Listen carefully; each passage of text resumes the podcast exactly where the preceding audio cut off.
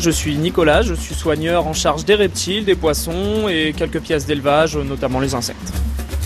France Bleu Normandie, l'été des animaux. Nicolas, présentez-moi ce qu'on peut trouver dans ce terrarium face à nous. Je vois qu'il y a des grenouilles de drôles de couleurs. Alors effectivement, on a une cohabitation entre deux espèces de grenouilles euh, qui appartiennent à la famille des dendrobates. Alors cette famille-là, on va la rencontrer en Amérique du Sud. Elle va comprendre énormément d'espèces qui sont caractérisées par des couleurs extrêmement vives. Et ces couleurs extrêmement vives nous font passer le message qu'elles sont venimeuses. Donc euh, on a également quelques petits geckos qui sont là, mais comme ils sont nocturnes, on les voit pas trop. Mais le sujet reste quand même les grenouilles. Donc là, Azureus, ce sont les bleus, et Leucomélas, grenouilles jaguar, ce sont euh, celles qui sont jaunes et noires. Contrairement à d'autres euh, grenouilles qu'on a pu croiser ici, celles-là, on les remarque dans la nature. On les remarque pour euh, deux choses. Premièrement, bien évidemment, la coloration, et deuxièmement, parce que ce sont des grenouilles qui sont essentiellement terrestres dans leur milieu naturel comme en captivité. Donc elles vont grimper dans les arbres, dans les plantes, rester au sol, à la recherche de leur nourriture. Mais du fait de leur couleur, ça veut dire que les prédateurs euh, peuvent les repérer plus facilement c'est un avertissement tout simplement pour leur dire si tu essaies de me manger, euh, tu vas passer un sale quart d'heure parce que je suis très toxique. Alors elles sont toutes petites? Oui, et encore, c'est pas les plus petites qui existent. Hein. On a plus gros, on a plus petit. Donc là, on peut mettre ça dans la catégorie euh, grenouilles de taille moyenne, du moins pour les, les les grenouilles jaguars qui sont jaunes et noires.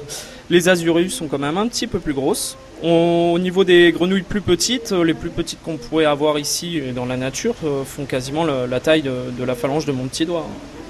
Donc ça reste très petit. Après les plus grosses, on peut avoir des grenouilles qui font largement la taille d'un pouce, enfin du moins la longueur. On a un petit peu de tout, mais toujours caractérisé par un panel de couleurs très varié pour indiquer cette toxicité aux éventuels prédateurs. Quand on les a ici à Biotropica, euh, ça veut dire qu'il faut dans ce terrarium une atmosphère particulière pour qu'elles s'y sentent bien? Oui, alors tout ce qui est reptiles, poissons, etc., contrairement aux mammifères, ils ont une zone de tolérance qui est quand même assez restreinte et on est vraiment obligé de calquer au mieux leur milieu naturel pour leur bien-être, pour la reproduction.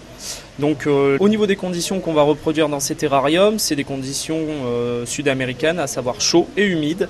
Donc tout ça, ça va être géré par des éclairages qui bien sûr vont faire le cycle jour-nuit. Les éclairages apportent aussi euh, des radiations UVA, UVB, donc ce que peut générer le soleil et ce qui va aider aussi nos animaux. Hein. Il faut vraiment recréer au mieux le milieu naturel. L'humidité, elle, va être gérée aussi automatiquement par ces petites bus que vous voyez au plafond qui vont pulvériser de l'eau euh, douce à des heures fixes avec des cycles bien déterminés en fonction de si on veut obtenir tout simplement une saison dite sèche ou une saison dite humide.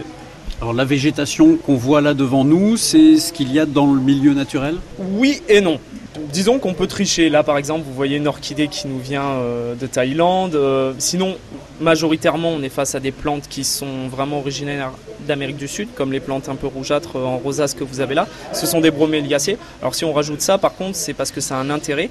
Dans leur milieu naturel, ces plantes-là, elles vont capter euh, l'eau qui va couler à l'intérieur de la coupelle et y rester. Et ça va servir de site de ponte pour les grenouilles.